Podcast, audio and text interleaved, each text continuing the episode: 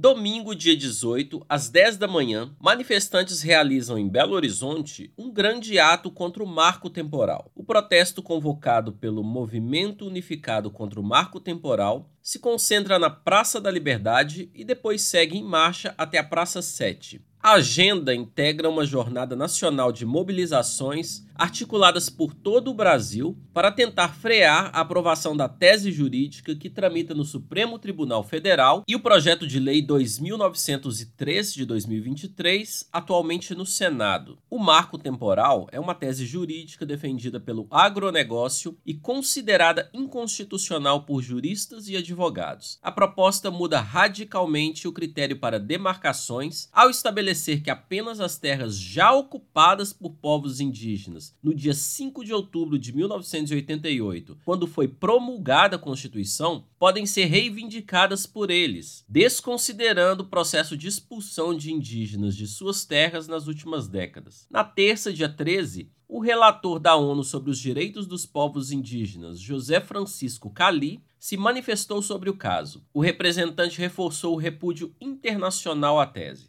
O julgamento do marco temporal foi retomado pelo STF na última semana, após o intervalo de dois anos desde a última análise pela Corte. A tese jurídica tem até agora dois votos contrários, os de Alexandre de Moraes e Edson Fachin, e um favorável, de Nunes Marques. A última movimentação foi do ministro André Mendonça, que no dia 7 pediu adiamento de até 90 dias para concluir seu voto. Já o projeto de lei 2903, aprovado na Câmara, está em análise na Comissão de Agricultura e Reforma Agrária do Senado Federal, sob relatoria da senadora Soraya Tronicle, do União Brasil do Mato Grosso do Sul. Na última semana, indígenas da aldeia Caturama fecharam a rodovia Fernão Dias, na altura da cidade de São Joaquim de Bicas, em protesto contra o marco temporal. De Belo Horizonte, da Rádio Brasil de Fato, com informações da redação, locução Wallace Oliveira.